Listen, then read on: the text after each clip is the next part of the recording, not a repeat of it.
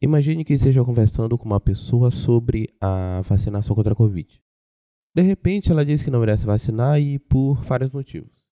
O seu paixão não confia na eficácia das vacinas, acredita que tem um chip dentro das vacinas e que as vacinas não foram realmente testadas. Porque normalmente uma vacina demora muito mais tempo para ser feita. Mas as suas informações sobre as vacinas é diferente, pois até leu os estudos de fase 3 de muitas delas e sabe que elas são seguras e eficazes contra o novo coronavírus. Diferente da outra pessoa, você está mais do que bem justificado sobre o benefício das vacinas. O episódio de hoje irá tratar sobre esse conceito, o de justificação. Qual a relação da justificação com a crença e a verdade? Quais são as características da justificação? Que teorias filosóficas explicam como é a justificação de uma pessoa? Meu nome é Frank Willis e este é um episódio especial do Esclarecimento com o podcast Ouvir Ciência da Fiocruz Amazônia.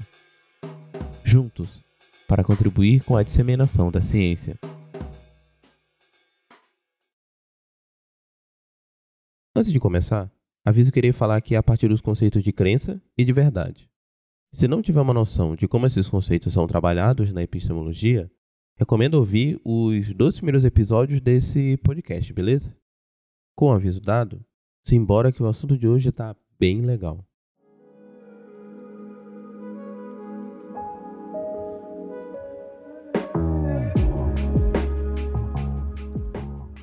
Temos muito mais crenças sobre a realidade do que crenças verdadeiras sobre a realidade.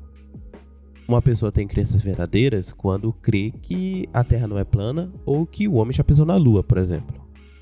Mas essa mesma pessoa também pode crer, por exemplo, que as vacinas contra a Covid mudam o DNA ou implantam chips com 5G por causa da China ou do Bill Gates. E por esse motivo não vou se vacinar. Claro, claro. É possível persuadir essa pessoa de modo a abandonar essa crença falsa. E está tudo bem pois revisar ou mudar as nossas crenças para aproximá-la da verdade é algo da qual já estamos muito acostumados. Mas o que gostaria de destacar aqui é um detalhe sobre as nossas crenças. Às vezes, por sorte mesmo, elas acabam sendo verdadeiras. Suponha que de repente passa a ouvir o barulho de fogos de artifício.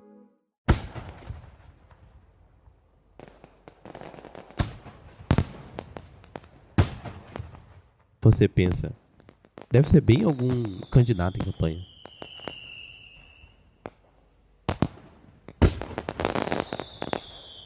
O foguetório continua, aparecendo de vez em quando.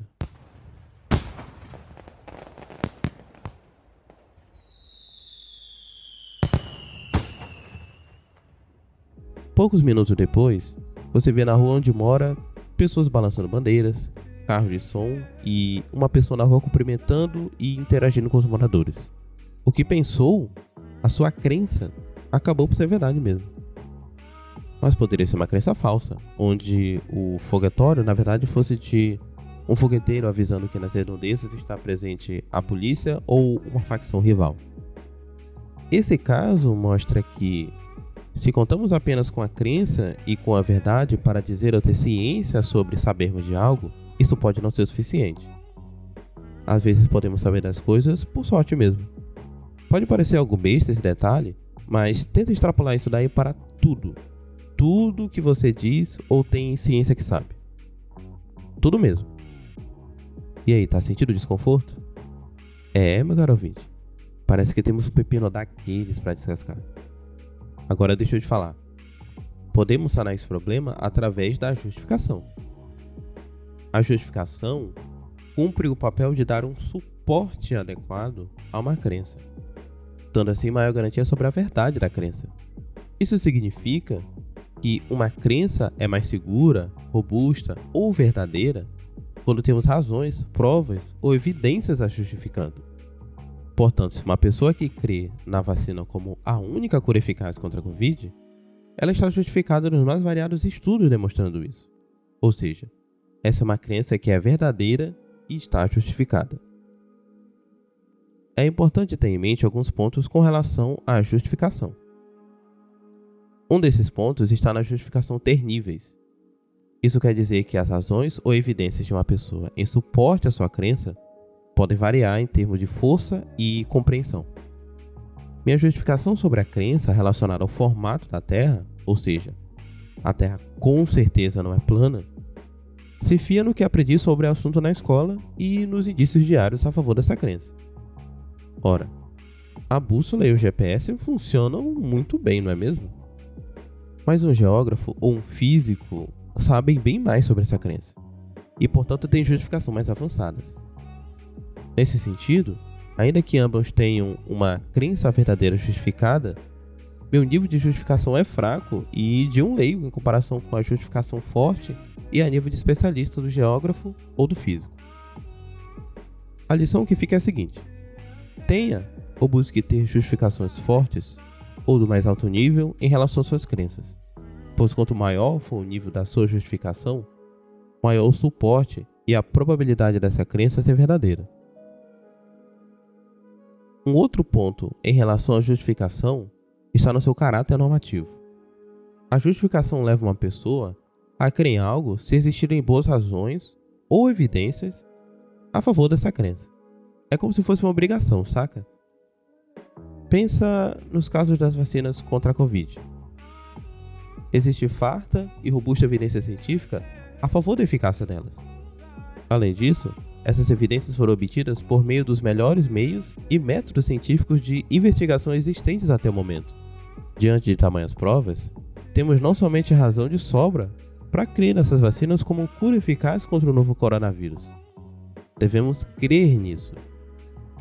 A lição que fica é o seguinte: se você dispõe de dados, estudos ou outras boas referências a favor da verdade de uma crença, você tem a obrigação de ter essa crença. Claro, a justificação não garante 100% que essa crença é mesmo verdadeira, pois somos falhos. Mas pelo menos te dá segurança de manter essa crença e serve de indicativo sobre a probabilidade da crença ser verdadeira.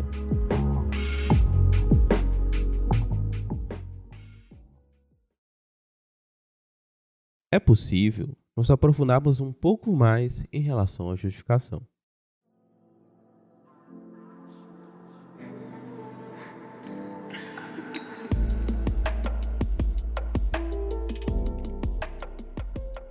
Muito geralmente, para não dizer quase sempre, uma crença é justificada por outra crença.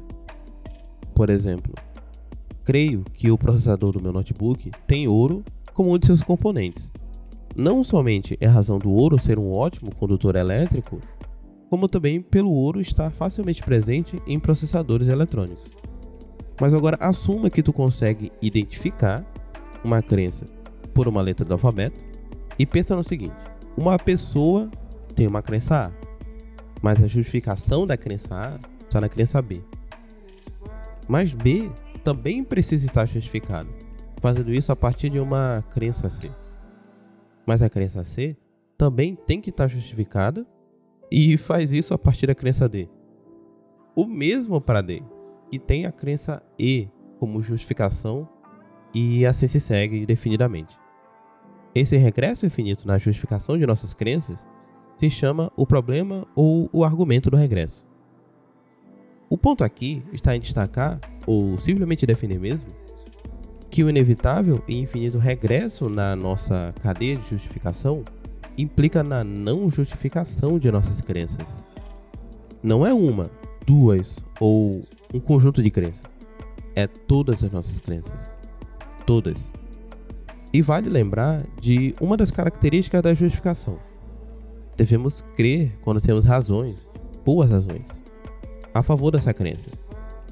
Se não conseguimos dar uma boa justificação às nossas crenças, devido ao regresso ao infinito na cadeia justificativa, A justifica em B, isso justifica em C, justifica em D e assim se segue, onde não chegamos à crença de partida, então todas as crenças da cadeia justificativa parecem não estar justificadas.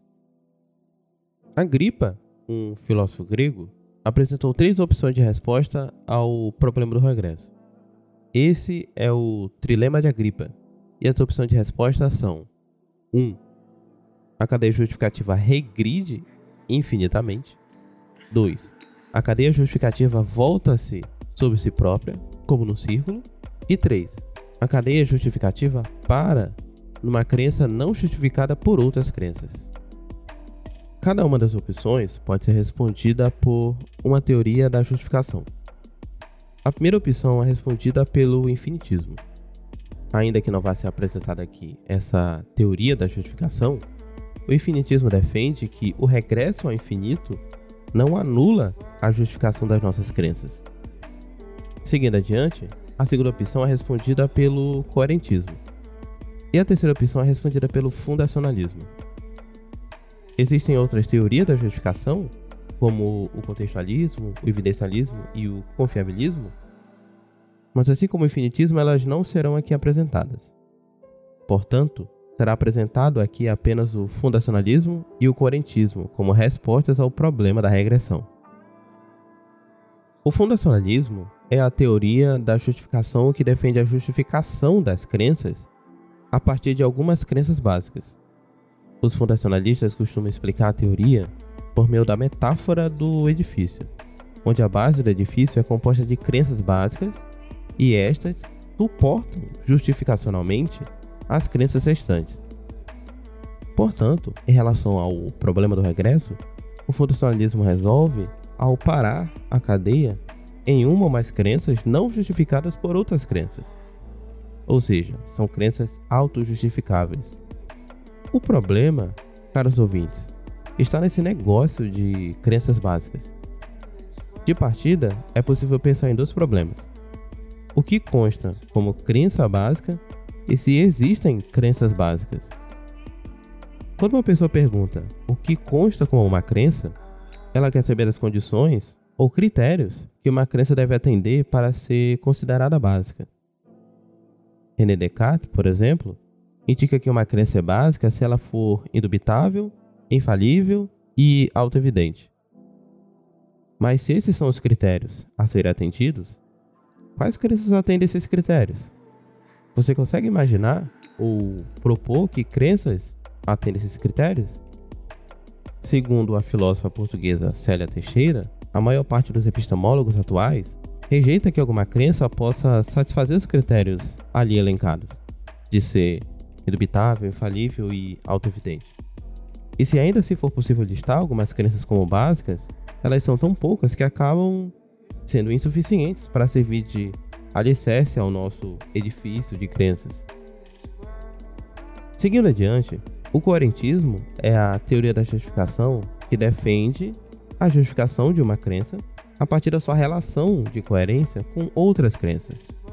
Os coerentistas costumam explicar a teoria por meio da ideia de teia, rede ou sistema de crenças, onde as crenças se justificam umas às outras de forma interrelacionada.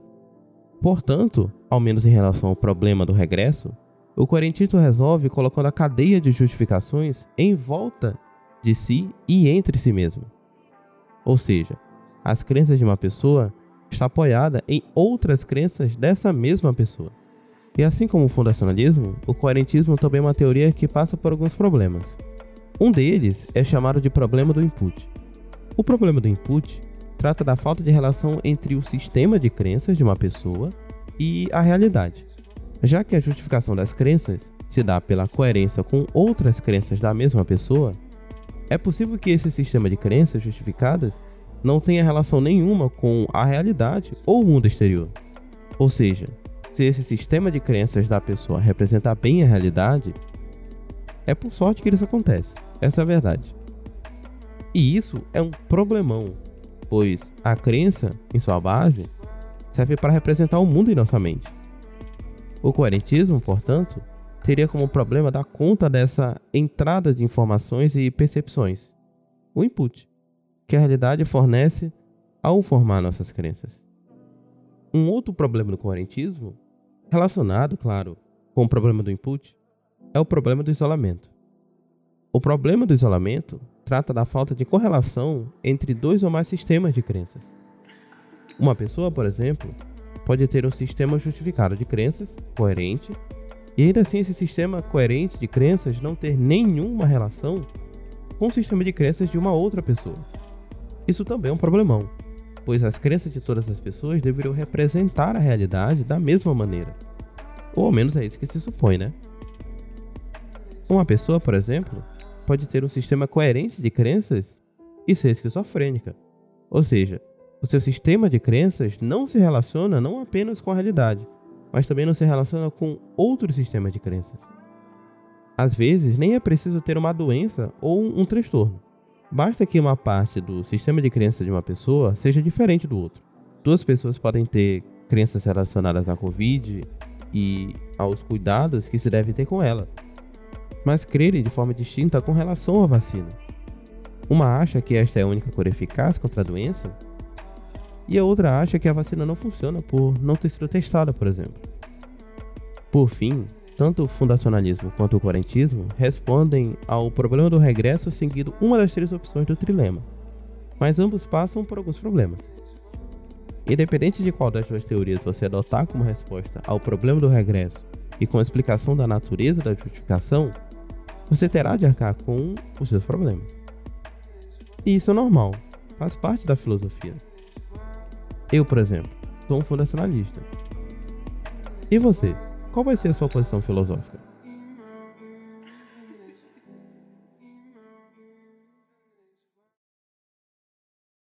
Olá, ouvintes! Tudo bem com vocês? Espero que sim, hein? Esse é o terceiro episódio da primeira temporada do podcast que trata sobre epistemologia. Aqui eu falo de justificação, mas tratar esse tema também envolve falar um pouco de crença e de verdade. Ou pelo menos pressupor que você sabe alguma coisa com relação a esses dois conceitos filosóficos. É, meus caros, isso significa que cada vez mais os assuntos vão se interrelacionar e às vezes para você entender bem o episódio vai ser preciso ouvir um ou mais episódios anteriores. E como é de se esperar, esse episódio está fundamentado em algumas referências.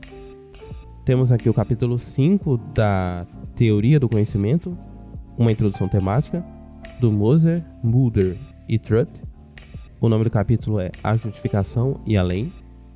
Temos também os capítulos 6 e 7 do livro Introdução à Teoria do Conhecimento, do Dan Bryan. Cada um dos capítulos trata de uma das teorias da justificação, fundacionalismo e coerentismo. Temos também um capítulo de epistemologia da Célia Teixeira. Esse capítulo se encontra no livro Filosofia, uma introdução por disciplinas, de organização do Pedro Galvão. Também foi usado o verbete sobre conhecimento do Luiz Estevinha Rodrigues no Compêndio em Linha de Problemas de Filosofia Analítica. E por último, os dois primeiros episódios desse podcast também são referências desse podcast, pois é preciso que você saiba o que é crença e o que é verdade. Além das referências, também gostaria de fazer alguns agradecimentos. No caso, dois agradecimentos. Meu primeiro agradecimento vai para a Fiocruz Amazônia, Sim, sim. Como eu disse no início, esse é um episódio especial, pois foi produzido dentro da oficina Ouvir Ciência, oficina de criação de podcasts para divulgação de pesquisas. E essa oficina, aliás, integra a 18ª Semana Nacional de Ciência e Tecnologia e que tem por tema a transversalidade da ciência, tecnologia e inovações para o planeta. Portanto, além da locução, roteiro e produção feita por mim, Frank Willis Cabral Lira, este episódio tem a supervisão da professora doutora Cristiane Barbosa e professor mestre Elder Morão. Então, muito, mas muito obrigado mesmo pela oportunidade, experiências e aprendizado nessa oficina. De verdade, de coração mesmo. E o meu segundo agradecimento vai aos dois mencionados desse podcast, que são a Lara Marissa e o Felipe Luiz. Então, desde já, muito, muito, muito obrigado ao apoio financeiro de vocês. E se você quer apoiar financeiramente esse podcast, é só fazer uma doação de qualquer valor ou fazer assinatura mensal de 5 reais. Então, com um valor qualquer ou 5 reais, você consegue contribuir financeiramente com esse podcast. A doação é somente via Pix, mas tu pode fazer assinatura pelo PicPay, pelo Apoia-se e também pelo Pix. E se você estiver interessado, você encontra todas essas informações de apoio financeiro no link esclarecimentopodcast.wordpress.com/financie. Ah, por favor, não deixe de nos acompanhar. Você pode fazer isso seguindo o podcast no seu aplicativo ou serviço favorito: Spotify, Google Podcasts, Anchor, Deezer, Amazon Music, Stitcher ou Cashbox, ou nos seguindo nas redes sociais. No Facebook e Instagram é arroba esclarecimento P, tudo junto em minúsculo. E no Twitter é arroba esclarecimento underline, tudo junto em minúsculo. E isso é tudo por hoje, pessoal. Até o próximo episódio. Tchau, tchau.